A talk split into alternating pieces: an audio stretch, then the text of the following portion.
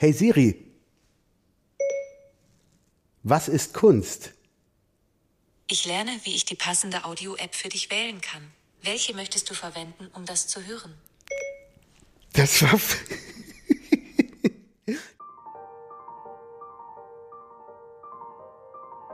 Von Helden und Machern. Wer ist eigentlich dieser NFT, über den alle reden? Und warum zahlen Menschen Millionen für virtuelle Pixel? Wir sind bei der Düsseldorfer Galeristin Maike Denker von Kunst und Denker und sprechen mit ihr über das Kunstbusiness, die aktuelle Lage und ihre Zukunft. Über die Energie des Geldes und schlechte Wortspiele. Pop the Champagne und zück die Scheckbücher ab nach Düsseldorf. Hallo, liebe HörerInnen. Ich muss das Gendern immer noch lernen. Zu von Helden und Machern. Neue Woche, neue Folge. Diesmal hat uns der Ballon, unser kleiner Ballon, nach Düsseldorf geweht, Stanislav. Ne? Und wir wollen heute mal ein bisschen über Kunst quatschen, über dieses Business-Kunst, über das ganze, die, die crazy Entwicklung, die es gerade nimmt und auch in dieser momentan schwierigen Zeit, ja, und wie die Entwicklung ist. Und das Ganze machen wir in der Galerie Kunst und Denker. Kunst und Denker, das habe ich jetzt von der About Seite, von der Webseite. Kunst und Denker Contemporary ist eine Galerie für zeitgenössische Kunst. In Düsseldorf fokussiert auf aufstrebende und etablierte KünstlerInnen und Fragestellungen im 21. Jahrhundert. Sie realisiert Kunstprojekte und Ausstellungen, baut Sammlungen auf, fördert die Kooperation zwischen Galerien, Künstlern, Institutionen und Sammlern, verkauft und vermittelt Kunst und legt Edition auf. Ja. Danke, dass wir hier sein dürfen, Maike Denker. Hi. Schön, dass ihr da seid. Hallo. Obligatorische Frage. Es ist jetzt ein bisschen gestaged, aber wir stellen der Form halber immer am Anfang die Frage, ob wir uns duzen oder siezen wollen. Da wir uns kennen vom Studium, siezen wir uns. Ist ja klar. okay. Ja, wir kennen uns aus ähm, ein paar Jahren vergangener Zeiten, aus der Düsseldorfer Zeit. Hm. Muss mal kurz einen Schluck trinken, weil der Mund dann zu trocken wird. Wenn ich an Düsseldorf denke. nee, wir sind ja jetzt schon länger in Köln, aber wir haben zusammen, ähm, sind wir uns in Düsseldorf begegnet, in der damals noch genannten Fachhochschule Düsseldorf, haben zusammen Design studiert. Und ähm, während ihr, Stanislav und Maike, ihr euch jetzt auch vor gar nicht allzu langer Zeit, oder es ist dann auch schon wieder ein Jahr her, mal gesehen habt, haben wir uns schon Ewigkeiten nicht mehr gesehen, also irgendwann in der FH. Wie Hast du, du hast eben im Vorgespräch schon gesagt, du willst gar nicht so viel von dir sprechen, sondern mehr über die Kunst. Super, aber trotzdem, es geht ja um die MacherInnen dahinter, hinter den ähm, Projekten. Erzähl doch mal kurz, wie bist du, kannst du die kurze Lücke füllen vom Studium bis heute? Wie bist du vom Studium Design zu Kunst gekommen? Naja, es war so, dass ich zwar in Düsseldorf Design studiert habe, aber halt auch unter anderem in London studiert habe und dort ähm, ja viel Zeit einfach am äh, ja, Royal College, äh, Central St. Martin äh, verbracht habe. Ich habe meine Zeit meistens mit Künstlern verbracht. Ich habe dort in der Galerie gearbeitet. Ähm, es war schon damals eigentlich so, dass mein Herz mehr für die Kunst geschlagen hat und ähm, Genau, trotzdem habe ich aber den, das Diplom gemacht. Ich habe dann auch gearbeitet in dem Bereich als Artdirektorin, habe aber vor allen Dingen Museen betreut und eigentlich mit Museen auch die Ausstellungsarchitektur, die Kommunikation geplant. Ähm, also hatte schon da auch einen Fokus, der mehr auf die Kunst gerichtet war. Ähm, am Ende des Tages habe ich mich dann trotzdem entschlossen, noch ein weiteres Studium draufzusetzen mit Kunstgeschichte und Kunstmanagement. Krass. Und äh, genau, habe dann ganz professionell äh, ja den Weg äh, beschritten und ähm, habe dann für äh, also Kunstberatung gemacht, Sammlungen betreut, auch äh, große Kunstprojekte für Unternehmen mit ähm, ja auch zum Teil geleitet ähm, für Audi, für Volkswagen. Mhm. Wir haben zum Teil auch mit dem MoMA gearbeitet, also größere internationale ähm, Sachen auch gemacht. Und wie das Leben dann manchmal spielt, ähm, hat mich dann, ja, irgendwann ähm, habe ich mich selbstständig gemacht. Ähm, genau, gemeinsam Und? mit dem Rainer Kunst. Mhm.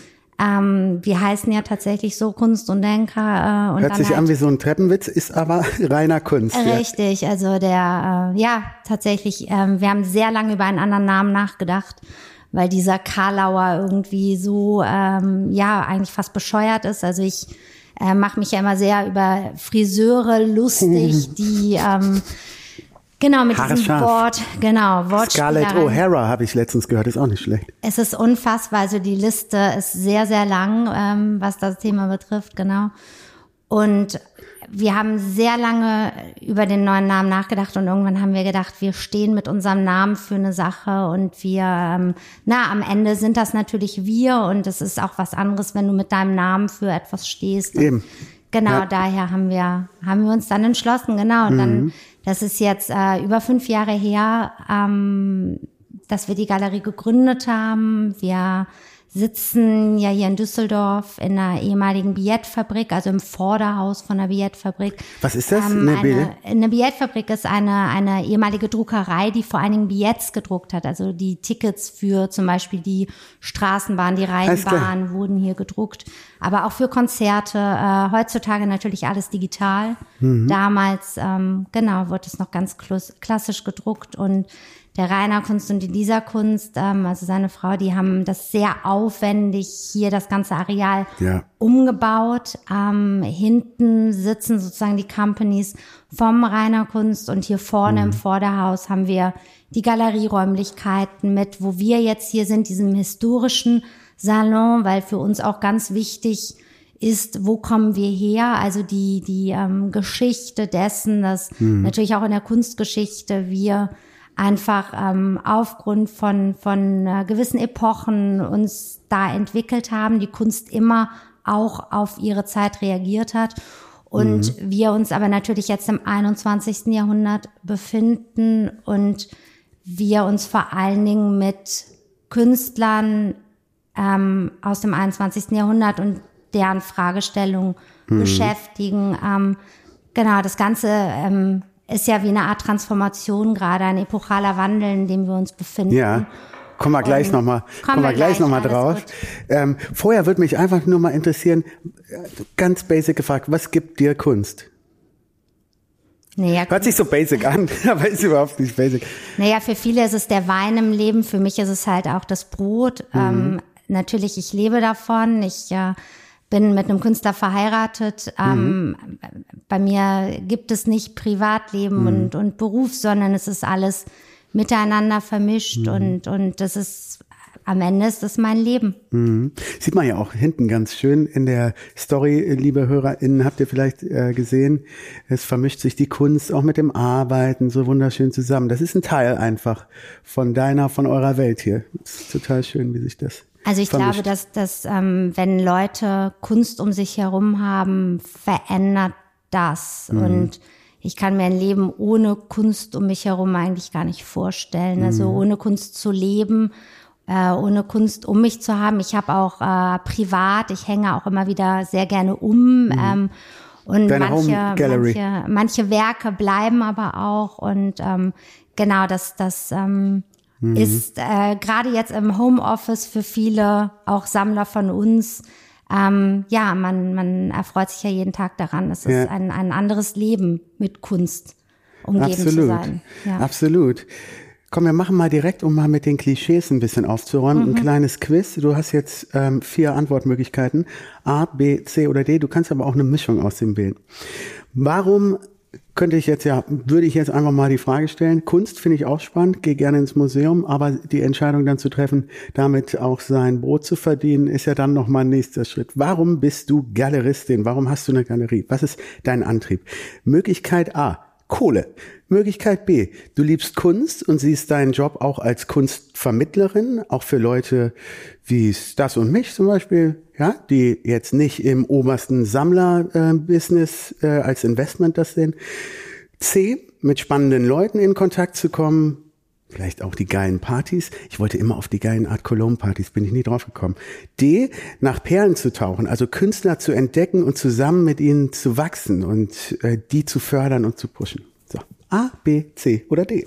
Dann würde ich doch sagen A, B, C und D. Ja, alles gehört Ähm, zu. äh, naja, also wobei die Kohle absolut nicht im Vordergrund steht. Es geht wirklich darum, ähm, eigentlich Geld zu verdienen, damit das Geld dann wieder in die richtigen Kanäle gebracht wird. Und die richtigen Kanäle sind für mich halt die Künstler, die damit dann weiter wirken können, arbeiten können, ähm, dadurch, dass wir dann die Möglichkeit haben, Projekte mit den Künstlern zu realisieren. Und dafür braucht man Geld, also diese Form von Energie, die sich Geld nennt. Hm. Ja, aber es ist aber auch so ein komisches Tabu doch noch immer. Ich meine, das da darf man sich doch nichts vormachen. Auf der einen Seite dreht der Markt völlig ab und es werden krasseste Preise gezeigt und auf der anderen Seite gibt's noch immer so ein Tabuthema, wo sich Leute noch aufregen. Weißt du, als äh, einer der ersten war doch Johann König, der dann mal Preisschilder an seine Bilder gemacht hat und alle so, wuh, das geht ja gar nicht. So dieses komische, hey Leute, die Künstler müssen auch von was leben, die Galerien müssen von was leben.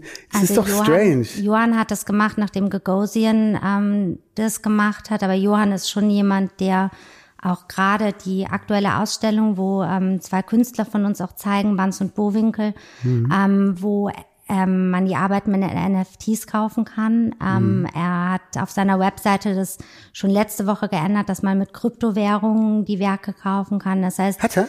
äh, ja, Johannes ist sehr stark, ähm, also ich sehe ihn als jemand, der die alte und die neue Welt miteinander verknüpft und er ist ähm, ja ein sehr wichtiger Kollege insgesamt, weil er auch für die Interessen von uns allen oft einsteht und viele stören sich dran, weil ganz kurz nur, weil das ähm, ne, ich schätze ihn sehr. Es gibt natürlich auch viele, die ihn vielleicht kritisieren, weil sie ähm, diese alte Welt, die, die Kunstwelt ist sehr konservativ und es ist sehr, es gelten gewisse Regeln, an die man sich halten sollte. Ähm, und trotzdem merken wir ja alle, dass Dinge sich um uns herum verändern und junge Leute auch ganz anders Kunst kaufen, junge Leute einen ganz anderen Blick irgendwie auf diese Welt haben. Und für mich ist Johann, Johann wirklich jemand, der da die alte und die neue Welt zusammenbringt.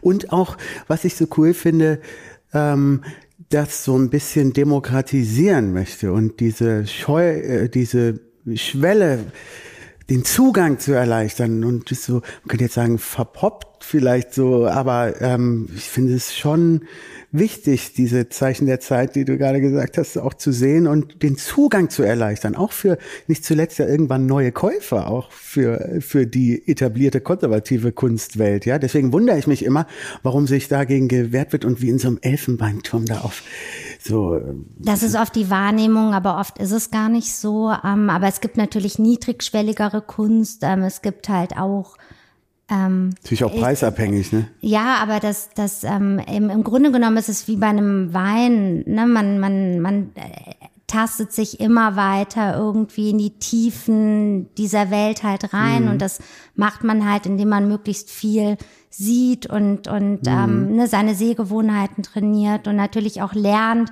darüber, wie Dinge funktionieren. Und am Ende ist es halt ähm, glaube ich schon, und das macht oder das verkörpert Johann auch sehr schön, dass äh, er halt einen, versucht, einen guten Einstieg für jeden zu generieren. Und der finde ich Wein eigentlich ein ganz gutes Beispiel, weil mein Bruder macht so viel mit Weingedöns und ähm, da gab es, glaube ich, auch, das hat äh, vielleicht schon ein bisschen längere Zeit, dass sich das auch ein bisschen demokratisiert hat. Am Anfang immer so, oh, jetzt muss ich hier, das ist eine Blume von Johannisbeer und eine leichte Note von XY und der irgendwann auch zu mir, jetzt sag einfach, wie es dir schmeckt. Findest du geil oder findest du nicht geil? Was gibt dir das? Was, wie, Ja. wie berührt dich das vielleicht irgendwie? Und so ist mit der Kunst sollte es doch eigentlich auch so sein. Ey, weder du hast einen Zugang, auf welche Art auch immer, kommen wir gleich nochmal drauf. Kontext ist wichtig, die Geschichte dahinter oder einfach nur berührt dich das oder nicht? Was macht das mit dir? Richtig. Ähm, und dass man das so einfach dann ähm, dafür sorgt, dass ich habe noch gestern mit dem Stas drüber gesprochen und dann kommen wir nämlich mal zu eurer Galerie, nicht die Galerie von Johann König, ähm, wie wir äh, oder ich auch immer in Düsseldorf so gezögert habe, in Fuß wirklich in eine Galerie reinzusetzen, weil man Angst hatte, dass man da irgendwie ähnlich wie im Luxusgeschäft überhaupt nicht ähm, äh, für voll genommen wird oder überhaupt nicht für äh, zahlungskräftig angesehen wird, aber ähm, ob das so wichtig ist, das ist dann wirklich die andere Frage. Und ist es nicht eigentlich total schade, wenn man dadurch überhaupt nicht mehr den Weg in so eine Galerie findet? Und ich finde, wie ihr das hier aufgebaut habt, ähm, da seid ihr ein schönes Gegenbeispiel. Ähm, jetzt hast du eben in unserem kleinen Quiz gesagt, A, B, C, D ist äh, ungefähr so eine Mischung aus allem. Lass mal über ähm, eure Galerie sprechen. Ich habe ähm, eben im Vorgespräch schon äh, dich gefragt, ähm, ihr seid eine Editions- oder Edition-Galerie, da hast du gesagt, nicht nur, aber auch unter anderem. Erzähl mal kurz, was ist das Editionsgalerie oder wie würdest du eure Galerie bezeichnen dann? Ja, also wir sind schon eine klassische Galerie, aber ähm, wir legen halt auch äh, Editionen auf. Und was ist das? Editionen, genau, das sind ähm, ist eigentlich ein bisschen wie eine Fußnote zu einer eigentlichen Arbeit. Ähm, es ist bei uns halt oder insgesamt sind halt oft exklusive Auflagen. Das heißt, weiß ich nicht, 10 Stück, 15 Stück, 20 Stück die wir natürlich günstiger anbieten können als die eigentliche Arbeit. Das heißt, mhm. jüngere Leute, aber auch Kuratoren oder Leute, die halt ne, vielleicht auch nicht so viel Geld für Kunst ausgeben wollen, haben trotzdem die Möglichkeit, mit einem kleinen Budget sich der Kunst zu nähern. Und ich habe meistens so ein bisschen das Gefühl, es ist wie eine Einstiegsdroge. Ja. Also man, ne, wenn man einmal eine, auch eine Edition von einem Künstler gekauft hat, man begleitet den anders mhm. oder die Künstlerin, ich muss auch gendern, fällt mir gerade auf. Ähm, vor allen Dingen, weil wir natürlich viele Künstlerinnen hier auch in der Galerie haben. Hm, sogar ähm, mehr als äh, Männer momentan, habe ich gesehen. Genau, ähm, ja. Es, Aber ihr habt keine Quote. Wir haben keine Quote, nein. Am Ende äh, sollte ja auch die Qualität entscheiden, mhm. aber natürlich ist der, der Kunstmarkt nach wie vor sehr stark von Männern geprägt. Deswegen fand ich so Künstlern erfrischend geprägt. bei euch. Richtig, ich, ähm, ich arbeite auch, oder sagen wir so, wir arbeiten gerne auch mit Künstlerinnen zusammen. Ähm, zum Teil haben die auch Kinder. Es ändert aber absolut nichts daran, ähm, an ihrer Arbeitsweise, an ihrem Erfolg. Mhm. Ich habe häufig sogar eher das Gefühl, sie sind fast noch ähm, effizienter oder oder oder ähm, aktiver und ähm, es hat äh, genau an sich äh, es ist kein Nachteil. Mhm. Mhm. Genau. Sag ich mal, nur zur Erklärung, liebe HörerInnen, der, der Galeriebetrieb ist ja, ähm, findet ja statt mit Terminvergabe und Maike guckt immer wieder auf den Eingangsbereich, den sie von ihrem Platz aus sehen kann und guckt, ob ähm, angemeldete Terminpersonen äh, hier ähm, jetzt vor der Tür stehen oder nicht. Lasst euch davon nicht irritieren. Ähm, okay, ähm, dann habe ich noch gefunden, weil das ist ja wirklich hier auch ein bisschen so Nachhilfe-Podcast, so, es gibt eine Primärmarktgalerie und eine Sekundärmarktgalerie. Was seid ihr davon und was ist das? Genau, also es gibt den Erstmarkt und den Zweitmarkt. Und der Erstmarkt, ähm, das sind wir, eine klassische Galerie, die direkt mit den Künstlern arbeitet. Das heißt, die Werke, die hier entstehen, kommen sozusagen direkt aus dem Künstlerstudio und werden dann zum Verkauf angeboten. Atelierfrisch. Ähm, Richtig. Ähm, und damit natürlich auch definitiv echt und, und äh, genau. Mhm. Oft auch im direkten Kontakt vielleicht zum Künstler. Das heißt, ähm, ne, es ist halt auf dem Erstmarkt geht's wirklich darum, die, die Werke kommen aus dem Studio, kommen in die Galerie und ähm, werden verkauft. Mhm. Äh, Im Zweitmarkt ist es, äh, das sind Kunsthändler, die mit Werken dealen, die ähm, nicht direkt vom Künstler kommen, sondern halt vielleicht von einem anderen Verkäufer, ah. vielleicht von einer anderen Galerie, die häufig aber auch schon oft den Besitzer gewechselt haben und, und ähm, trotzdem würde es halt den Primärmarkt nicht geben, wenn es den Sekundärmarkt nicht mhm. geben würde. Also ich äh, ähm, schätze den Sekundärmarkt genauso wie den Erstmarkt. Also die direkte Begleitung der Künstler ist etwas, was bei uns sozusagen im Vordergrund steht. Mhm. Aber trotzdem braucht's natürlich auch den Zweitmarkt dann irgendwann, wenn die Künstler eine gewisse Karriere. Ist eine zeitliche Abfolge, ne? Dann eigentlich auch. Mhm. Oft, ähm, nicht immer. Also natürlich mhm. gibt's auch junge Künstler, die oft zu schnell in den Zweitmarkt geraten weil ähm, ist auch ähm, gefährlich, ja? Es kann sehr gefährlich sein. Es kann kann natürlich auch ein Absturz. Voll gehypt und dann ist alles schon passiert. Gejumpt. Deswegen ist uns sozusagen auch besonders wichtig, dass äh, wir die Künstler sehr solide begleiten, also Step by Step, jede mhm. Museumsausstellung, jeder neue neue Step ist sozusagen wichtig in der Karrierebildung des Künstlers und auch die Sammler sozusagen mitzunehmen. Also wenn Preise sich zu schnell nach oben entwickeln, hängst du halt auch gewisse Sammler mhm. ab, die dich ja auch begleiten. Also das Schöne, was in Deutschland, in, in Europa halt ist, ist, dass wir wirklich Mäzenatentum haben. Also mhm. wir haben anders als häufig in Amerika. In Amerika es so oft, nicht immer, aber ähm, viele entscheiden sich sehr schnell eine Arbeit zu kaufen, mhm. aber dann kaufen sie eine andere Arbeit und dann kaufen sie das, dann kaufen sie das. Und in Deutschland und in Europa haben wir aus einer gewissen Tradition heraus wirklich so ein Begleiten. Also man, wenn man einmal sozusagen einen Künstler angefangen hat zu begleiten, begleitet man ihn wirklich auch häufig über einen längeren Zeitraum. Okay. Und das ähm, ja ist am, am, am Ende des Tages natürlich auch wahnsinnig wichtig, weil das dem Künstler die Möglichkeit gibt, weiterzuwirken, mhm. weiterzuarbeiten und die Sammler natürlich mit einem Kauf der Arbeiten das halt auch mit unterstützen. Mhm. Aber noch mal ganz kurz zu dem Sekundär- oder Zweitmarkt. Könntet ihr das nicht auch sozusagen, man könnte ja auch beides miteinander verbinden, dass ihr, um auch einen Cashflow zu haben, dann immer auch mal auf dem Sekundärmarkt ein bisschen äh, was einkauft und verkauft. Könnte sie ja auch beides zusammengehen, eigentlich theoretisch. Also das machen, das machen die meisten Galerien so und wir machen das äh, ja, okay. auch. Ja, ja. Also einfach nur es, ist, es kommt, glaube ich, nur auf den, auf den Fokus an, weil ja. der Tag hat halt 24 Stunden mhm. und man natürlich sich überlegen muss, womit verbringt man seine mhm. Zeit und Künstler sozusagen eine Künstlerkarriere zu begleiten, bedeutet ja vor allen Dingen auch mit Kuratoren zu sprechen, ja. Ausstellungen vorzubereiten das, und so mhm. weiter. Und das kann ich dann in der Zeit nicht, wenn ich halt ähm, Secondary deale. Das heißt, am Ende kommt es auf den Fokus an, aber die meisten meiner Kollegen ähm, sind auch im Zweitmarkt aktiv. Ist ja logisch eigentlich auch. Also wenn man es wirklich dann auch mal unter dem Faktor Wirtschaftlichkeit sieht. Ne? Aber lass mal darüber sprechen, wie ihr eure Künstler ähm, so auswählt. Ähm, wahrscheinlich, also wie kommen diese Kontakte überhaupt zustande? Also wie, wie findet ihr das?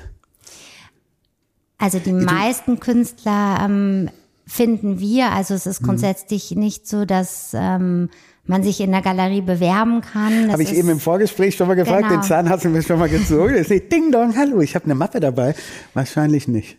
Richtig, das ähm, passiert natürlich ganz häufig auch, dass, dass äh, Künstler versuchen einzufinden, aber das läuft anders. Also wir kriegen Empfehlungen von Kuratoren, von anderen Künstlern und da schaut man natürlich auch ge genauer hin.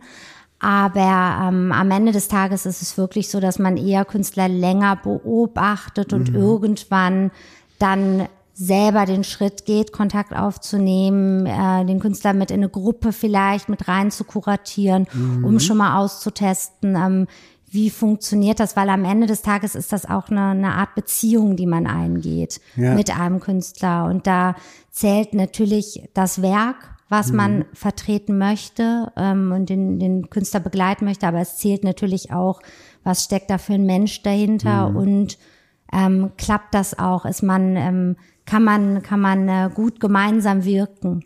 Ja, spannend, wo du das gerade sagst. Ähm, ich habe ähm, bei, eure, bei einem eurer Künstler, über den wir auch eben schon mal gesprochen, Ralf Brück, habe ich einfach mal auf sein Instagram-Profil geguckt und dann bin ich auf das allererste Post gekommen, 2016, und ich glaube, auf diesem Bild steht Ralf Brück zusammen mit Rainer Kunst in Richtig. New York im Haus, äh, äh, deutschem Haus oder so. Äh, und da habe ich dann auch gedacht, also da hat sich ja anscheinend eine lange Beziehung aufgebaut, ja. Absolut. Also Rainer und, und Ralf, äh, genau, die kennen sich schon schon ähm, sehr viel länger auch als 2016, seitdem äh, mhm. da ein Instagram-Account bespielt wurde. Ähm, genau diese Reise, das ist eine Ausstellung, die ähm, wir für für Ralf organisiert haben. Die ganze Reise, diese New York-Reise wurde auch von uns finanziert finanziert. Er ist danach mhm. noch weiter gereist, um auch ähm, weiter ähm, Werke machen zu können.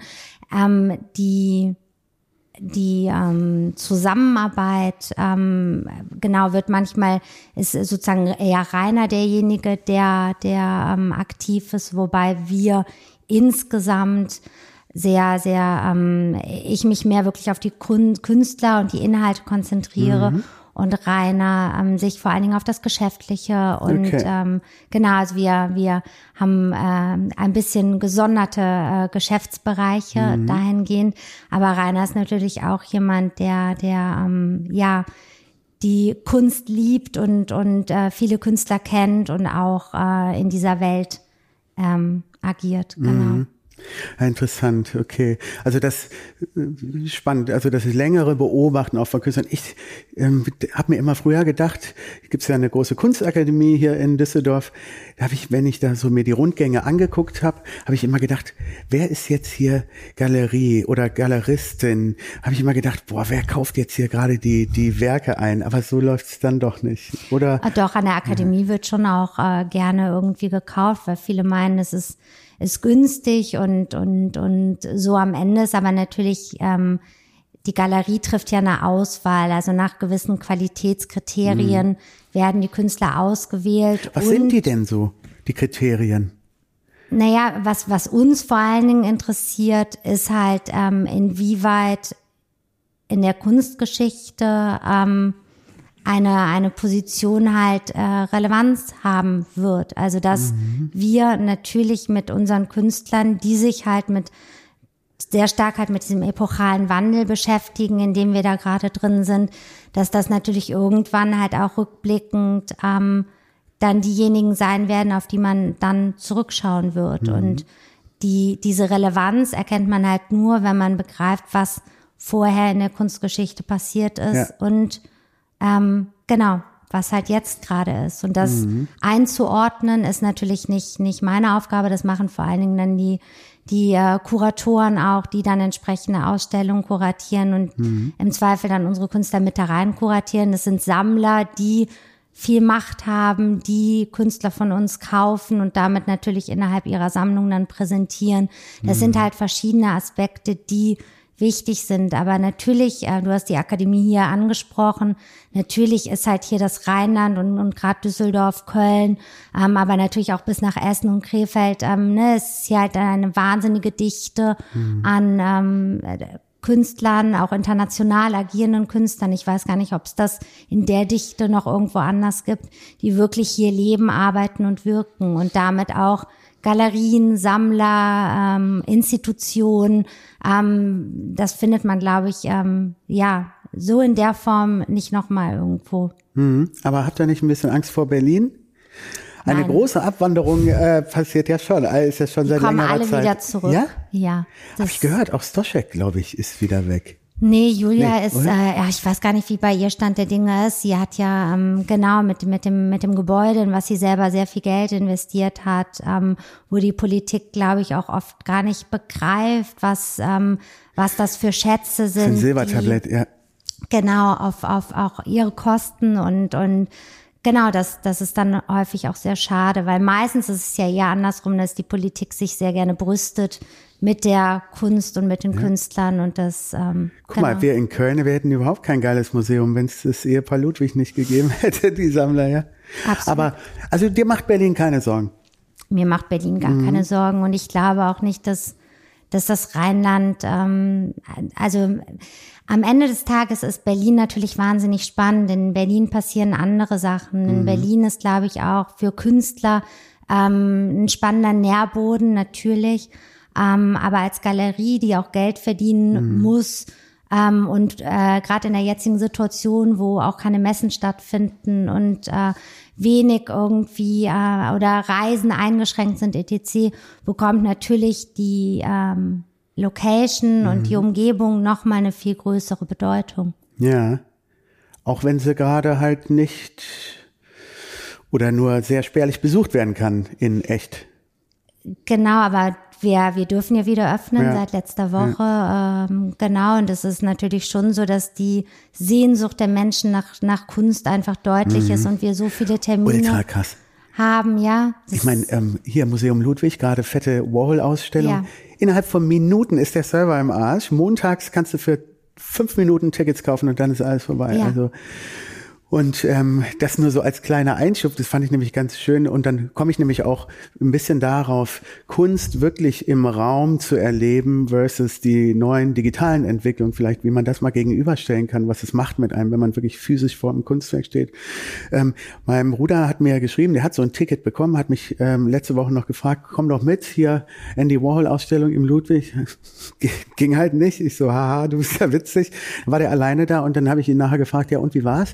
Ähm, ich bin ja nicht so ein Warhol-Fan, aber ähm, äh, erzähl mal, wie war's? Und der so, ja, ich auch nicht so, aber erstens, allein das Gefühl, mal wieder in einer, äh, in einem Museum zu sein. Zweitens, noch viel geiler als sonst, mit so wenig Menschen in einem Museum zu sein, ist ja unglaublich geil. Und dann auch ähm, haben die sehr schön wohl die äh, Background Story von ihm auch erzählt und äh, die seinen Hintergrund und seine brüchige Person auch ein bisschen beschrieben. Also kann man vielleicht auch ein bisschen auf das Thema, äh, wie sich der Wert von Kunst ermittelt durch eine Geschichte dahinter, vielleicht durch durch ähm, durch durch Wissen, durch Kontext, oder?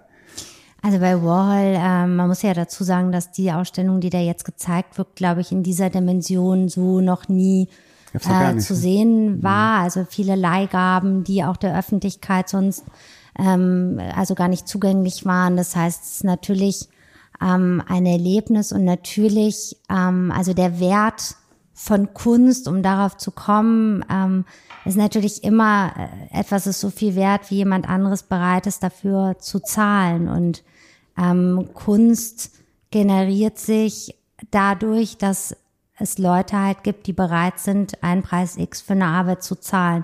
Mhm. Im, ähm, bei jungen Künstlern ist das tatsächlich mit Preisen verbunden, die die Künstler bekommen, also Auszeichnungen, Museumsausstellungen, mhm. Sammlungen, in denen sie angekauft werden. Dadurch erhöht sich der Preis. Mhm. Und ähm, gibt es da nicht so einen Index? Es gibt ne, niemals so? einen Index. Ähm, nee, ich meine so einen Kunst, Künstler-Index. Ach so, es gibt, es gibt so einen komischen Wert. Genau, es gibt halt eine Liste ähm, der Künstler, die sozusagen am einflussreichsten sind. Und das sind auch genau solche Kriterien. Also in mhm. welchen Gremien sitzen die Künstler vielleicht, okay. wie äh, in welchen wichtigen Ausstellungen, ne, wenn man die Biennale macht oder auch große mhm. Kunstausstellungen, wichtige Kunstausstellungen, dann ähm, ist man deutlich weiter oben gelistet. Ähm, am Ende des Tages vergleichen viele das natürlich wie so, man setzt auf ein Rennpferd und, und äh, ähm, ne, das, ja, mal gucken, wie, wie weit das dann kommt. Aber also für mich ist es so, jeder Künstler, den wir hier in der Galerie zeigen, von dem gehe ich aus, dass er international erfolgreich wird, weil mhm. sonst würde ich mir diese Mühe gar nicht machen. Ja. Und natürlich fühlt man sich bestätigt, wenn die Künstler immer mehr Museumsausstellungen bekommen, in immer größere ähm, Sammlungen reingeraten. Dann, das macht ähm, doch auch Bock, oder? Diese Perlen zu entdecken. Also ja. auch in, in, gewisser Weise dann ja auch Trends zu setzen, oder? Dann. Was heißt Trends zu setzen? Ich glaube ja, halt. Es hört sich ein bisschen ähm, mies an im Vergleich zu Kunst, ne? Trends. Nee, und es sind, ja, es sind ja Menschen. Also es ja. sind äh, Künstler sind ja auch, die, die machen das ja auch aus einer ähm, weil es gemacht werden muss. Also mhm. es ist etwas, was ähm, sie, ähm, das ist ja kein Beruf in dem Sinne, ähm, sondern es ist etwas, was tief drin in denen existiert. Und für mich ist halt ähm, am Ende denken die Künstler ja nicht, ich möchte erfolgreich sein oder ich möchte, möchte Geld verdienen. Natürlich wollen die Geld verdienen dafür, dass sie halt weiter wirken können und nicht drei Nebenjobs parallel machen müssen, sondern dass einfach die Möglichkeit besteht, mit der Kunst Geld zu verdienen. Aber es geht nicht um das Geld, sondern es geht um das Werk und es geht darum, ähm, dass das Werk natürlich in verschiedenen Kontexten gezeigt werden kann. Mhm. Gut, da muss ich mal direkt vorweggreifen, wenn wir gleich mal in die Zukunft gucken der Kunst. Ich will das jetzt hier nicht groß dissen. Meine Meinung, meine Meinung, Marius Sperlich ähm, mit seiner ähm, NFT-Kunst, äh, wo er dann ähm, Ecstasy-Tabletten äh, mit Bitcoin-Logo geprägt äh, mhm. äh, verkauft. Da kann man sich eine, durchaus mal drüber streiten, wie deep da die Message ist, die er da verkauft. Ähm, unglaublich äh, krasse Preise erzielt er ähm, auf dem Markt.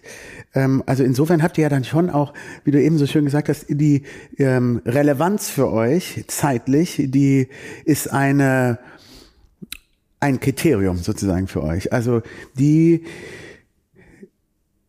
und die Haltbarkeit sozusagen dieser Message, die im Kontext der Zeit ähm, hier ausgesagt wird.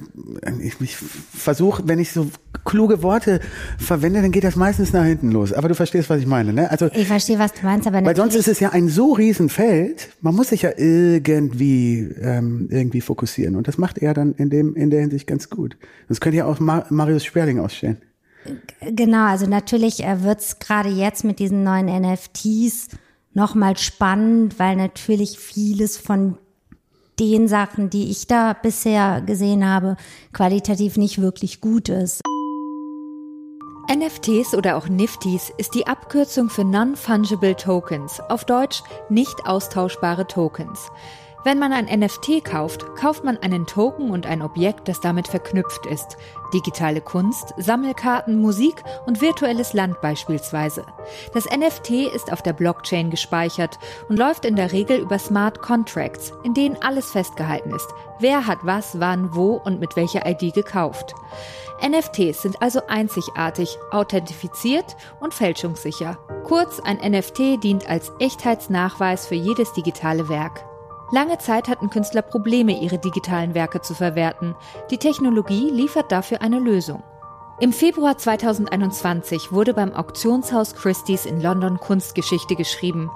Christie's verkauft in einer Online-Auktion zum ersten Mal ein rein digitales NFT-basiertes Kunstwerk. Versteigert wurde das Bild Everyday's The First 5000 Days, eine Collage aller Bilder, die der US-amerikanische Digitalkünstler Beeple seit dem Jahr 2007 gemacht hat. Das Gemälde hat 319 Megabyte. Die Auktion startete bei 100 Dollar. Am Ende wurde es für umgerechnet 69,3 Millionen US-Dollar versteigert. Ein neuer Weltrekord in der digitalen Kunst und der dritthöchste Auktionspreis aller Zeiten für einen noch lebenden Künstler. Ein historischer Wendepunkt in der Entwicklung der Kunst. Dass aber natürlich digitale Kunst handelbar wird, hm. war abzusehen. Und da reden wir mit Künstlern, aber auch Spezialisten reden wir seit Jahren darüber, auch über Blockchain und, und mhm. neueste Entwicklungen. Also dass äh, die Welt sich verändert und die Kunst natürlich auch sich verändert. Das ist ja vollkommen klar. Die Frage ist halt nur, was hat halt am Ende Qualität und was bleibt halt auch. Und viele stört halt gerade die Diskussion. Also wir hatten ja die Beeple-Auktion, wo mhm. ähm, ein, ein Kunstwerk für 69 Millionen jetzt ähm, versteigert wurde ähm, was natürlich ähm, genau in der Liste derjenigen, also der, der wertvollsten Auktion jetzt auf Platz drei von den lebenden Künstlern gestiegen ist. Also ähm, das ist schon, schon unglaublich. Ja. Und ähm, für viele kommt das halt wahnsinnig überraschend. Ähm, für mich kommt es nicht überraschend. Für mich ist auch, ähm, viele unserer Künstler bewegen sich im Digitalen. Ähm, es ist für mich naheliegend, dass wir eine Entwicklung haben, die so ist, aber natürlich reguliert sich sowas auch wieder. Mhm. Also natürlich wird ähm, wird dieses Werk wird in die Geschichte eingehen. Ja. Das ist genau wie wie Banksy und Street Art auch am Anfang irgendwie beäugt wurde und am Ende es jetzt vollkommen normal ist, dass Perrotin ähm, mit ähm, Street Art Künstlern zusammenarbeitet und das das mhm. ähm, ne das ist halt ein Teil des Kunstmarkts und der Kunstmarkt ist halt sehr sehr groß und ähm, aber das waren die Pioniere, die ja. historische Landmarks gesetzt haben. Ne? Richtig und so so funktioniert natürlich die die Kunstgeschichte und natürlich ähm, aber am Ende zählt trotzdem die Qualität und mhm. es reicht nicht aus, nur gewisse Preise zu erzielen, weil das ja. Ganze in der Kunst ist immer ein Langstreckenlauf. Es ist, mhm. äh, es ist nicht so, dass ähm, mal jemand, also dieser dieser Winkelmann, der sich Beeple nennt, ja. der macht das seit seit äh, so vielen Jahren und und ähm, natürlich auch wahnsinnig ambitioniert, zum Teil auch sehr politisch. Ähm, ich glaube, sein größter Erfolg ist ja, weil äh, Donald Trump auch sehr sehr kritisch irgendwie immer dargestellt hat und das ähm, es reicht am Ende nicht aus, einfach ein paar Pixel zusammen ähm, zu schustern und, und häufig mangelt es da halt auch einfach an Qualität. Ähm, am Ende des Tages wird's, ähm, wird natürlich vieles von dem in Zukunft nicht mehr sichtbar sein und das mhm. wird vergehen. Ähm, und ich meine, wir, wir schmunzeln auch alle gerade da so ein bisschen drüber, weil es natürlich jetzt Leute gibt, die meinen, Geld da investieren ähm, zu wollen. Und es sind häufig Leute, die sich halt auch nicht unbedingt gut auskennen. Und da muss man einfach sagen, das ist wie bei Aktien. Es gibt ganz viele, die ihr Geld verlieren und Einzelne, die mhm. das Geld bekommen. Aber das, ähm, ja, man sollte sich schon, schon damit auseinandersetzen, wenn man das macht und mhm. nicht, ähm, ja, ich habe so das Gefühl, viele, weil es so leicht aussieht gerade, ähm, sei es so leicht, aber es ist ja. die meisten von denen, die jetzt da investieren, werden halt sehr viel Geld verlieren. Mhm. So. Ja, aber es ist genau das Gleiche, wie äh, leicht es einem mittlerweile gemacht wird, auch in Aktien und in Fonds zu investieren, ja. ist genau ja auch so eine ähnliche Entwicklung.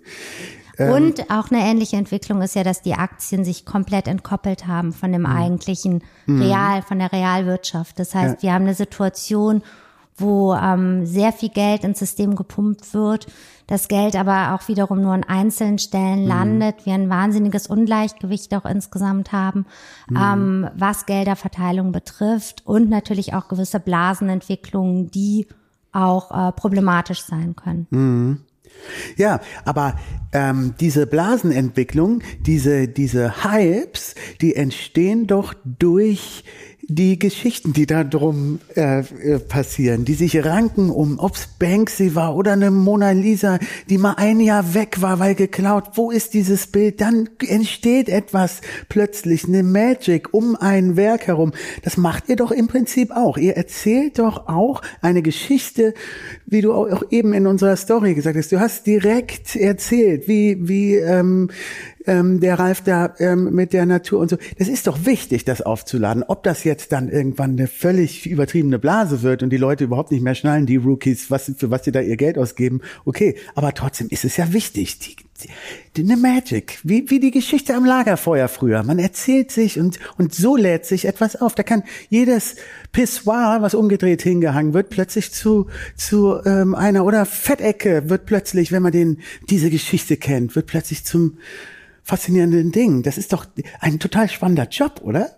Also es ist, diese, ähm, diese es, es, es geht, also da, zum einen ist es so, dass, dass wir nicht die Geschichten erfinden, sondern es sind nee, die Geschichten, die in dem Werk stecken und wir machen das sichtbar. Also wer der Künstler, ähm, würde er sich über Sprache ausdrücken, wäre er Schriftsteller geworden. Mhm. Also die Bildsprache ja. und das, was die Künstler machen, ist halt eine eigene Sprache. Und mhm. das, was wir in der Vermittlung machen, ist eine Form von Übersetzung. Also wir. Fragt ihr den dann vorher? Was wolltest du damit sagen?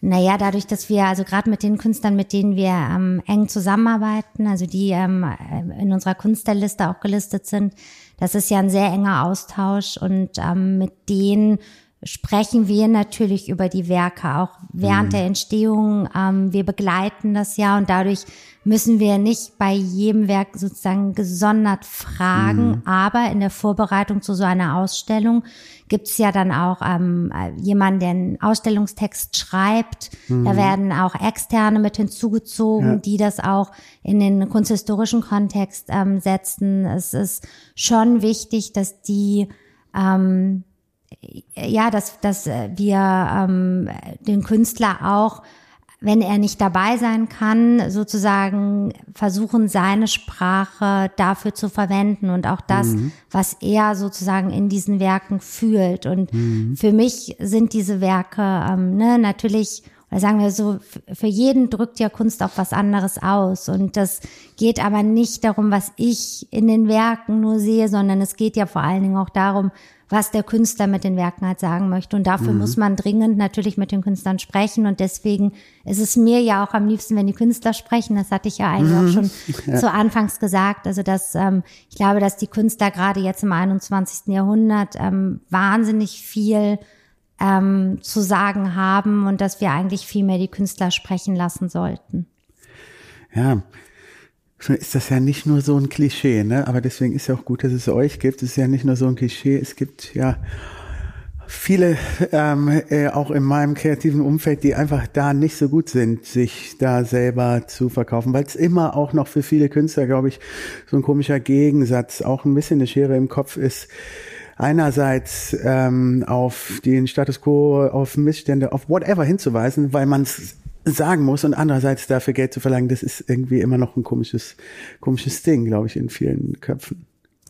aber ich, also so sehe ich das gar nicht, Ja? weil am Ende ist es ja einfach eine Form von Energie und, und äh, Geld, meinst Geld du? ist eine Form von Energie, die dann wiederum ähm, als Tauschmittel verwendet wird, damit äh, ein Künstler weiter wirken kann. Also Mhm. ich sehe nichts Verwerfliches daran, wenn, wenn Künstler auch Geld damit verdienen, damit sie sich halt einfach auf die Kunst konzentrieren können. Ja, das ist ja so ein alt, uraltes Klischee des brotlosen Künstlers durch die, der, durch den, äh, wie sagt man, durch den Missstand, durch, da entsteht erst etwas Neues. Man muss richtig am Boden sein, um dann wieder Also Neues es schaffen gibt, zu können. es gibt tatsächlich natürlich Künstler, die daraus geschöpft haben oder daraus schöpfen können und das äh, ist aber kein Kriterium, was für alle gilt. Ich Mhm. glaube, Künstler sind genauso unterschiedlich wie wir alle Menschen und Mhm. es gibt nicht sozusagen, man kann nicht pauschal sagen, dass das ist so oder das ist anders. Es, ich glaube, es enttarnt sich relativ schnell, wenn Künstler ähm, das nur des Geldes wegen machen. Ja, komm, Maike, jetzt sag doch mal, mal ein bisschen Money Talk. Wie ist das denn organisiert? Ist, äh, ist das so, wie, wie gibt es Prozentregelungen wie in einer Agentur, in einer Modelagentur, dass ihr gewisse Prozentsätze an dem Verkauf einem, eines Bildes verkauft? Wie, oder du musst ja auch nicht jetzt gerne ähm, über euch konkret sprechen oder allgemein kannst ja mal sagen, wie verdient die Galerie eigentlich am Künstler oder Künstler und Galerie zusammen, um das mal so zu sagen, Genau, partnerschaftlich. also das ist partnerschaftlich und das ähm, ist äh, in den meisten Fällen so geregelt, dass man abzüglich der Produktionskosten äh, eine 50-50 Aufteilung Mhm. das ist ja fair. hat. Und äh, genau, und es ist auch, äh, es gibt natürlich dann auch die Möglichkeit, wenn der Künstler in einer anderen Galerie ausstellt, dort Darf der das? Verkäufer. Also bei uns ähm, dürfen die das sehr. Ich äh, begrüße das auch. Äh, ich arbeite sehr gern mit, mit Kollegen zusammen. Ich glaube, dass die Sichtbarkeit von Künstlern ähm, ähm, äh, im Rheinland eine andere ist als in Berlin ähm, schon, aber natürlich auch, wenn wir dann an London oder New York denken, es ist halt äh, dringend erforderlich, mit Kollegen sich da auch auszutauschen und, und zu kooperieren. Gibt es aber andere, die dann auch exklusiv den Künstler haben wollen, ja? Und dann, der darf dann gar nicht woanders ausstellen. Das ist genau, es gibt, glaube ich, alles. Ähm, Es gibt nichts, was es nicht gibt. Ähm, das hat natürlich auch, es hat alles seine Vor- und seine Nachteile. Wenn man, wenn man nur exklusiv mit dem Künstler arbeitet, ist natürlich vollkommen klar, dass es nicht zu Streitereien kommen kann, dass halt vollkommen klar ist, wer sozusagen der Galerist ist. Ähm, aber für mich rein persönlich ist es nicht mehr unbedingt zeitgemäß, weil dafür muss man schon eigentlich eine Galerie wie Sprüt Magers oder muss halt ein, so ein Standing haben, äh, international, dass man wirklich alle Aspekte für den Künstler abdecken kann. Ja. Und ähm, ansonsten steht man vielleicht dem Künstler auch eher sonst im Weg. Also die Künstler, ähm, genau, dürfen bei uns frei fliegen, aber wir besprechen jeden einzelnen Schritt. Also es ist schon so, dass auch Kooperationen und auch andere Galerien, dass man das bespricht und diesen Weg dann auch gemeinsam geht. Ja. Und zwar immer an dem Künstler orientiert und was für ihn in seiner Entwicklung, du hast eben schon so gesagt, äh, in einer gesunden Entwicklung, Richtig. nicht zu schnell, nicht zu langsam, Richtig. ausgewogen, äh, dann die richtigen, Richtig. ist ja echt so ein bisschen Strategie auch, ja. Ja, Mir ist gerade eingefallen, weil ich das gelesen habe.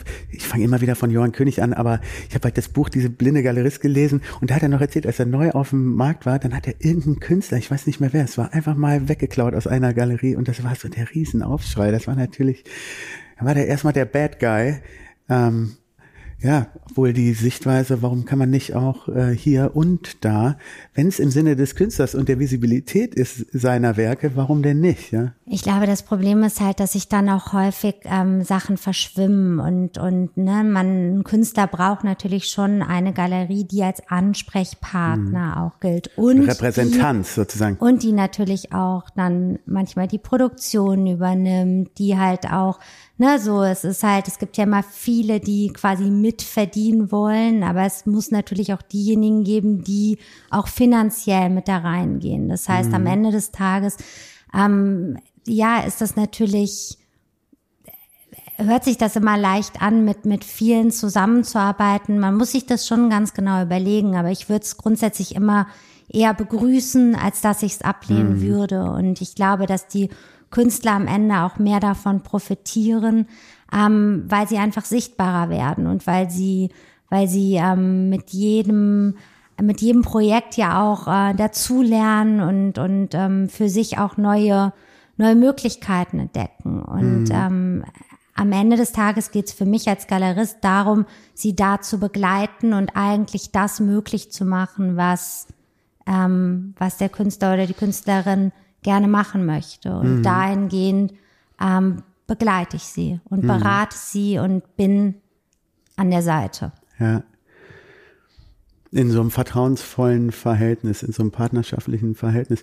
Fällt mir gerade ein, genauso wie man zu dem äh, Künstlern vertrauensvolles oder Verhältnis aufbaut, gibt's doch auch bei euch Kundinnen, habe ich das jetzt richtig gegendert? KundInnen, äh, die ähm, auch länger, also eine Vertrauensbindung zu Kunden ist doch auch ein wichtiges Thema. Absolut, zu, absolut. So Stammkunden sozusagen, oder? Habt ihr das auch? Total. Also das ist äh, genau, das ist ganz wichtig. Das ist äh, auch etwas, was äh, ich ja glaube, was was wir, ähm, wo wir uns auch wirklich drum kümmern, dass diejenigen, die wir ähm, ne, die Sammler. Es gibt dann halt auch Dinner, also jetzt mhm. gerade natürlich leider nicht, aber es gibt natürlich ähm, Sammler, die ähm, auch immer wieder zu uns kommen und, und ähm, die Künstler schätzen uns schätzen. Und das ist schon auch über die Jahre hinweg natürlich ein Vertrauensverhältnis, weil mhm. man sich kennt, weil man auch weiß. Und es ist auch so, dass ich die besondersten Werke auch denjenigen zuerst zeige, die äh, mit denen wir natürlich hm. ein besonderes Vertrauensverhältnis Vorkaufsrecht haben. sozusagen, ja? Zum Teil. Mhm. Ich habe nämlich gelesen, wo du das gerade gesagt hast, dieser UBS Global Art Market Report, der hat ähm, die, dieser, die, dieser Report 2021, kennst du ja sicherlich, mhm. der hat als einen Punkt auch gesagt, die ähm, Sammler haben im Jahr 2020 äh, konservativ eingekauft, äh, wobei sich fast die Hälfte, 46 Prozent im Jahr 2020 nur auf Galerien konzentriert haben, die sie zuvor besucht haben. Das spricht ja für das Vertrauensverhältnis, was da aufgebaut wird. Ne? Absolut. Interessant. Und es ist sowieso so, dass es halt, ähm, also es war eine Entwicklung, die schon vor Corona da war, aber ähm, dieses Think Global und Act Local ist schon etwas, was, glaube ich, ähm, wir schon vor Corona gemerkt haben, dass die mhm. Sammler, ne, manchmal müssen sie zwar nach New York fliegen, um dann sozusagen die Kaufentscheidung in New York treffen zu können, aber am Ende des Tages ist schon, es gibt sehr viele Sammler hier im Rheinland, die halt mhm. auch aktiv hier in den, in, in den Galerien kaufen. Mhm. Jetzt sind wir so ein bisschen im Jetzt angekommen. Klar, ist doch, ähm, auch das habe ich aus diesem UBS-Report ähm, genommen. Der Weltmarkt ging gegenüber dem Vorjahr um 22 Prozent zurück. Galerienumsatz auch, was war das hier auch?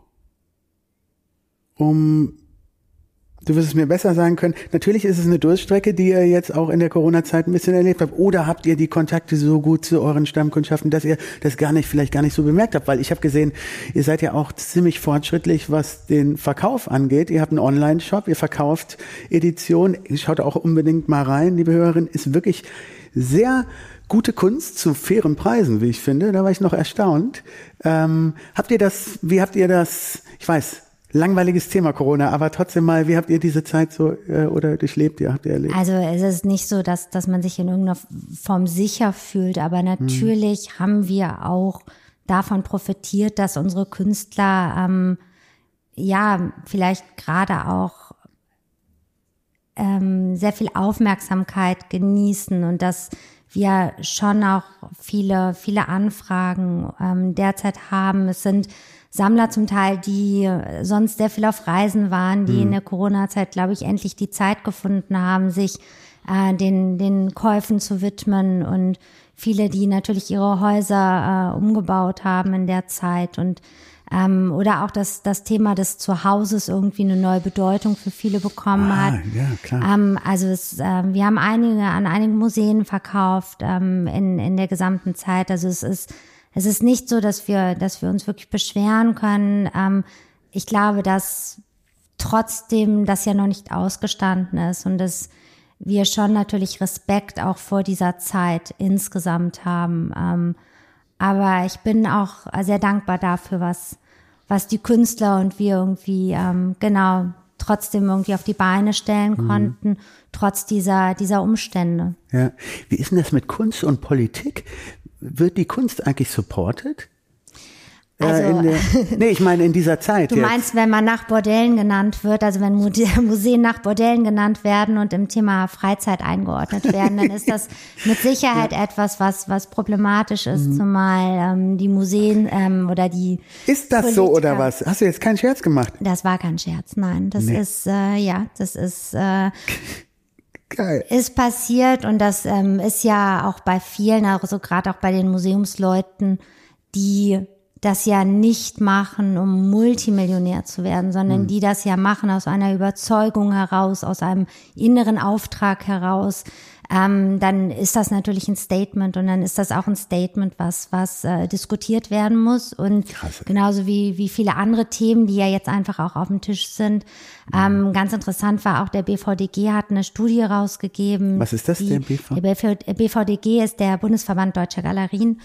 Ähm, und die haben eine Studie rausgegeben, die sich ähm, allerdings nicht nur auf den Kunstmarkt, sondern auch auf den Kreativmarkt bezieht, ähm, äh, wo wir natürlich viele Solo-Selbstständige haben, viele Einzelkämpfer.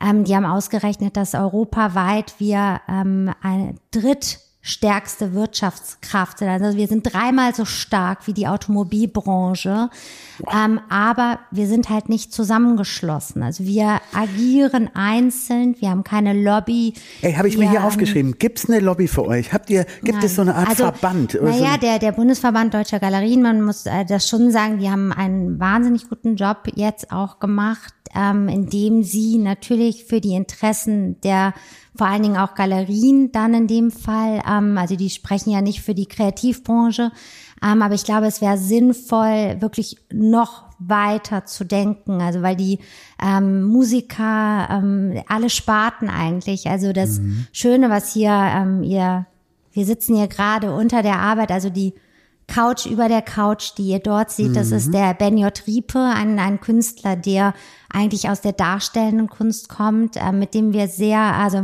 den wir vertreten, mit dem wir zusammenarbeiten.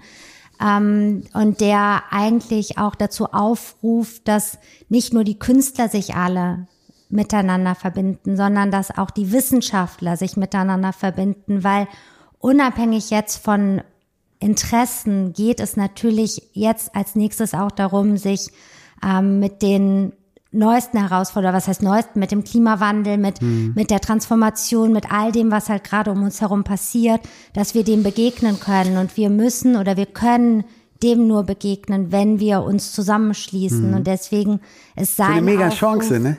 es ist eine mega Chance und es ist auch, ähm, es hat ja nicht alles nur sein Schlechtes. Das heißt, wenn wir es darüber, über diese Krise jetzt schaffen, in Kollektiven zu denken, gemeinsam zu denken, gemeinsam zu agieren, dann ist das eine, eine, eine Chance, die natürlich wahnsinnig groß ist. Und ich, wir haben Wie bist du, über- bist du optimistisch?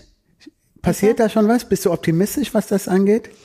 Ähm, ich bin sehr optimistisch. Ähm, das ist aber, das bin ich von Hause aus. Ähm, Ich sehe natürlich auch äh, die Missstände und ich sehe natürlich auch, was ähm, die Automobilbranche oder oder oder viele Wirtschaftszweige ähm, derzeit noch versuchen. Aber ich sehe halt Nee, ich meine auch die, sorry, dass ich unterbreche, Ja. die Künstler unter sich und diese Szene, dass die mehr, siehst du da einen größeren Solidarität kommen? Siehst du da so Also das, ich, ich, Umdenken? sehe, ich sehe schon eine Veränderung ähm, definitiv und auch einen anderen Support. Mhm. Interessant ist zum Beispiel, dass die NFTs zum Beispiel, Mhm. die funktionieren ja so gut, weil die Künstler sich gegenseitig supporten. Also das ist ganz interessant, weil denn sie pushen sich Media. Mhm. untereinander, sie, ähm, sie funktionieren im Kollektiv und sind deswegen auch so erfolgreich. Und das Okay. Ist, glaube ich, nochmal auch, ähm, ja, ganz wichtig, das zum Ausdruck zu bringen, dass die Künstler, es bringt überhaupt keinen, sich gegenseitig ähm, zu bekriegen. Es, ähm, Ja, wir müssen uns gemeinsam als, als, äh, als Kollektiv begreifen.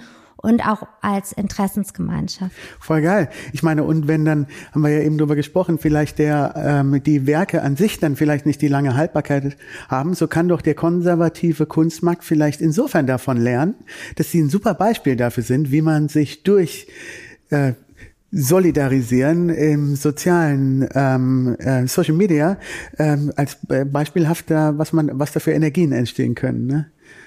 Und Energie ist auch Geld, ne? Haben wir ja gelernt. Kommst du auf den dritten Platz? Ja, krass. Ähm, kurz nochmal einen Blick in die Zukunft. Ich weiß, können wir jetzt irgendwie schwer machen, aber ähm, glaubst du, die ähm, Art Basel findet statt? Die ist noch so angekündigt, dass sie äh, stattfindet und Art Cologne.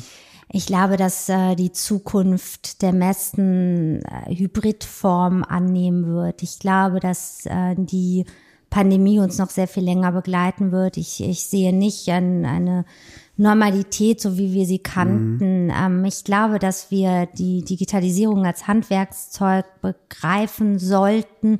Ich sehe, ich glaube nicht, dass man immer in einen Flieger steigen muss, um, um ähm, von A nach B zu kommen. Ich glaube, dass es äh, neue Möglichkeiten geben wird, trotzdem global zu agieren und mhm. global mhm. zu denken, ohne ähm, sage ich mal, auch die, das Kerosin und, und, mhm. und den ganzen Aufwand, der das dann auch braucht, den großen Energieaufwand. Ähm, was nicht bedeutet, dass, dass Menschen nicht mehr reisen werden. Ich glaube auch, dass Menschen werden reisen, aber sie werden vielleicht nicht an dem Wochenende dahin, an dem Wochenende mhm. dahin, an dem Wochenende dahin, weil das auch nicht mehr möglich sein wird. Mhm. Und ähm, die, die, äh, genau, die Art Basel wird mit Sicherheit stattfinden, aber wir wissen nicht in welcher Form. Mhm.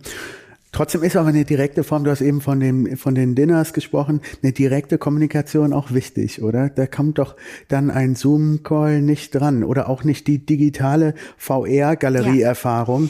Ja. Äh, das ist einfach nicht das Gleiche, wie wenn ich hier vorm Brück äh, ja. stehe. Das ist einfach ein Unterschied. Ne? Richtig. Ähm, es ist, äh, ich glaube, wir merken es ja jetzt gerade mehr denn je, was die physische Begegnung bedeutet und wie wichtig äh, ne, das für uns mhm. Menschen auch ist. Wir liegen ja noch nicht in Salzsäure und kriegen irgendwie Impulse, sondern es ist ja so, dass wir, dass wir Lebewesen sind und und äh, auch diese Begegnung. Also für mich ist auch die Kunst, die sich dann am Ende doch auch physisch manifestiert, zwar sich mit Fragen im 21. Jahrhundert beschäftigt, aber trotzdem diese physische Manifestation ist für mich ähm, irgendwie auch nach wie vor, vor sehr wichtig. Ähm, aber ich ähm, glaube trotzdem, oder sagen wir so, wahrscheinlich wird es auch eine große Renaissance noch geben, die ähm, noch hin mehr zu dem physischen und dem ähm, ne, diesem analogen mhm. Treffen irgendwie äh, sein wird. Aber trotzdem wird die Digitalisierung, ähnlich wie auch eine Industrialisierung, Dinge verändern. Und das wird auch wird man nicht mehr wegdenken können, egal ob eine Pandemie ähm, ne, das ist ja auch Deswegen hast du Hybrid gerade. gesagt, es wird so eine Kombination aus allem ein bisschen werden. Hm. Davon gehe ich aus und, ja. und äh, was nicht bedeutet, dass die physische Begegnung ähm, ersetzt werden kann.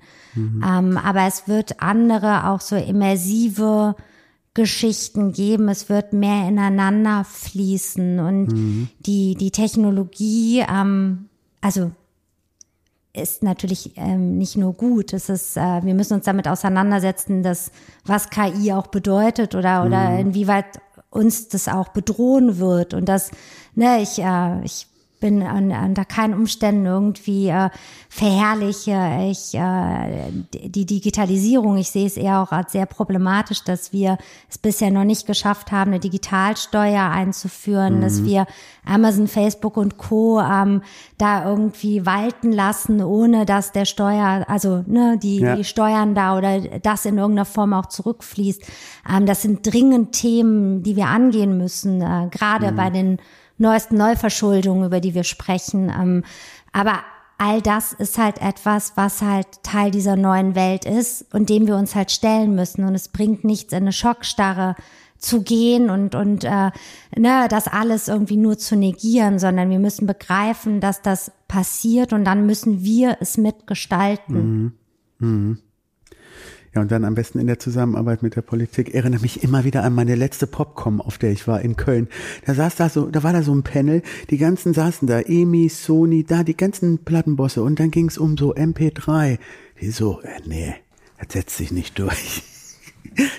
Weißt du, das war die Schockstarre oder das bewusste Negieren von der, von der Zukunft. Absolut, ja. absolut. Und das sind ja Branchen. Ich meine, gerade die Musikbranche hat's ja jetzt fast geschafft. Also ich meine, es ist vollkommen selbstverständlich für uns alle, dass wir für diese Dienste zahlen, dass wir mhm. nicht irgendwie äh, Musik umsonst konsumieren, sondern wir sind alle bereit, Ne, natürlich muss man da auch noch mal um die Verteilungsschlüssel, mhm. glaube ich, ja. sprechen. Welche Künstler bekommen wie viel? Ja. Ähm, ist nicht mein äh, mhm. Bereich, aber ich, ähm, man kriegt es halt hin und wieder mit. Und da gibt es mit Sicherheit auch noch Missstände, die man mhm. sich anschauen müsste, wie überall äh, auf mhm. dieser Welt.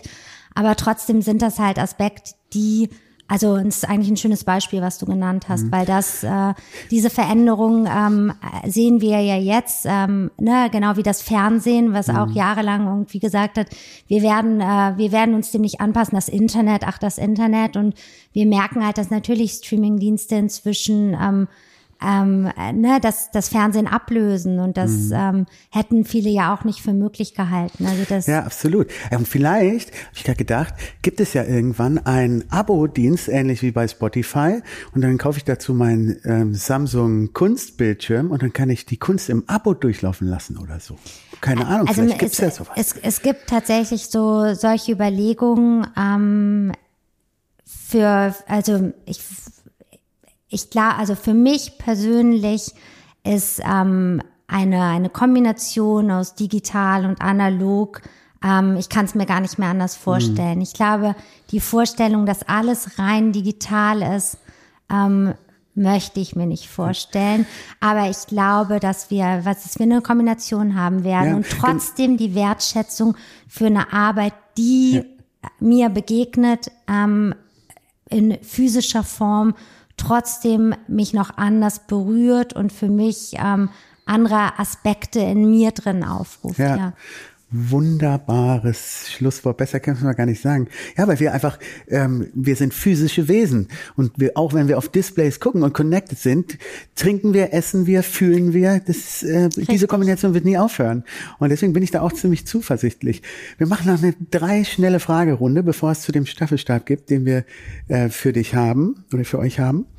Hast du eine Empfehlung für neu einsteigende Kunstinteressierte, wie soll man sich, wenn man ganz neu ist, damit beschäftigen? Gib, gib dir mal einen Tipp. Gucken, gucken, gucken, gucken, Einfach gucken, gucken. Ja, richtig. Also am besten in Ausstellungen gehen, äh, Kunstkataloge sich anschauen.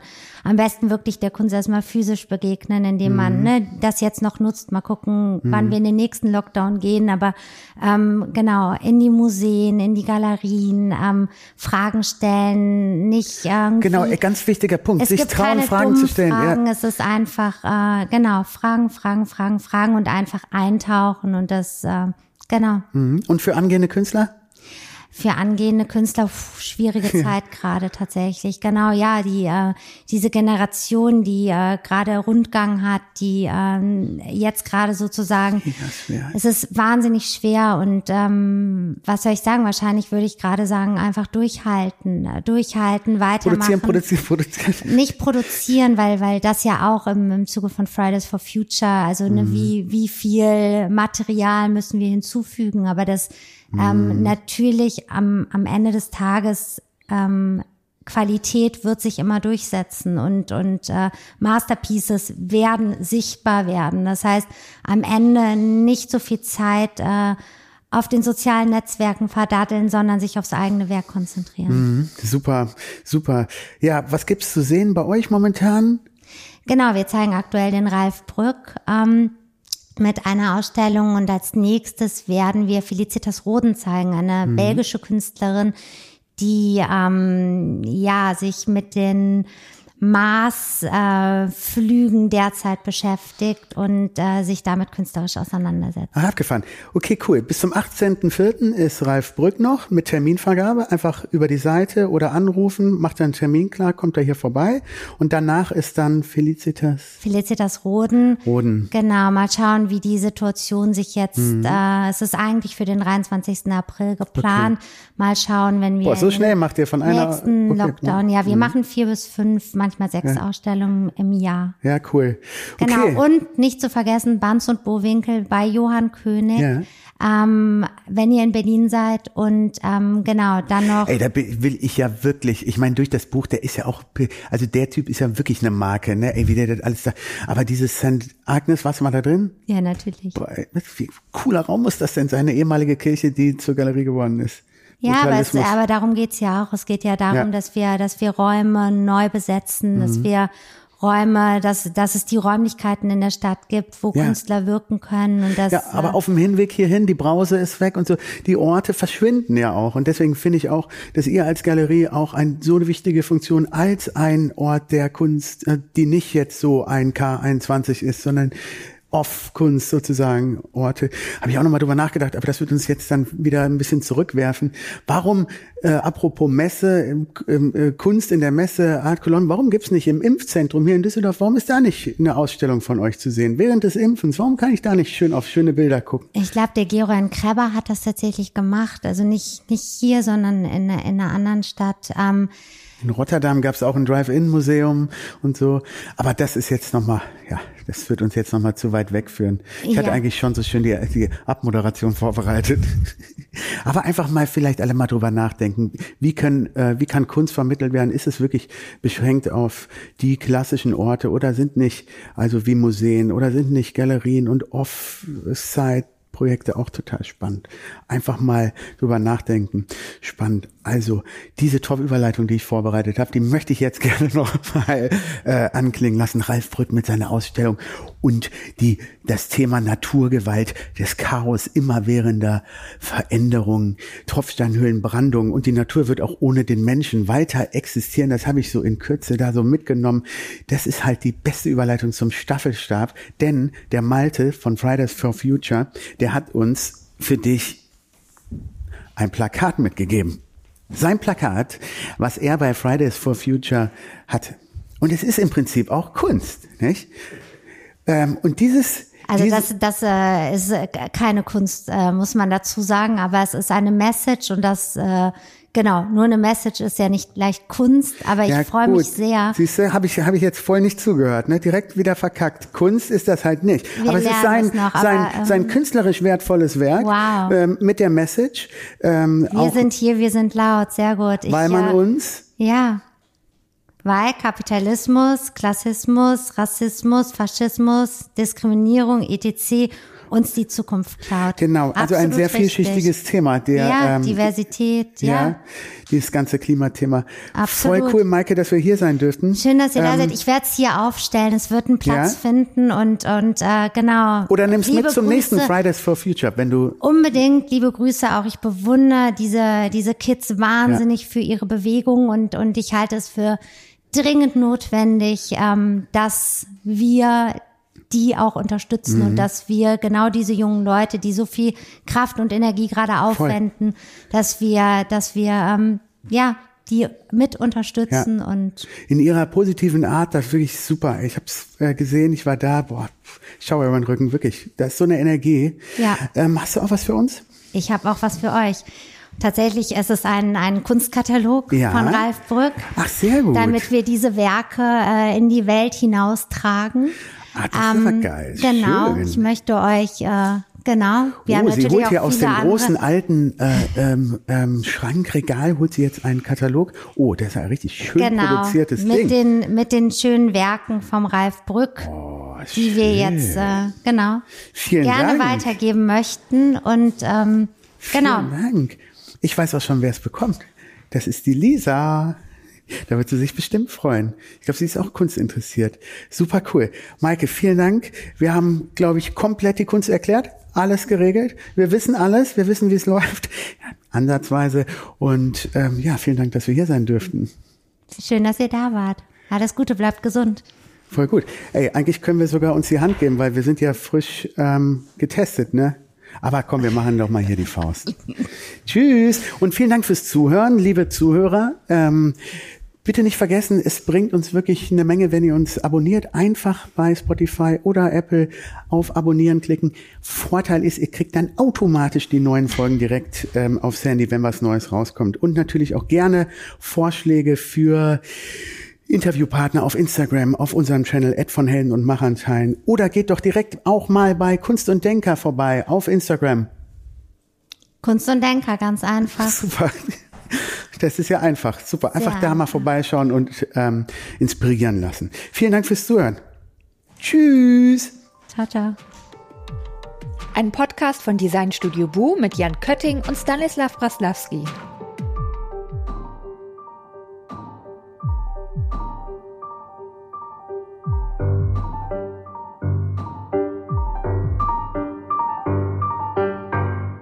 Studio Boo.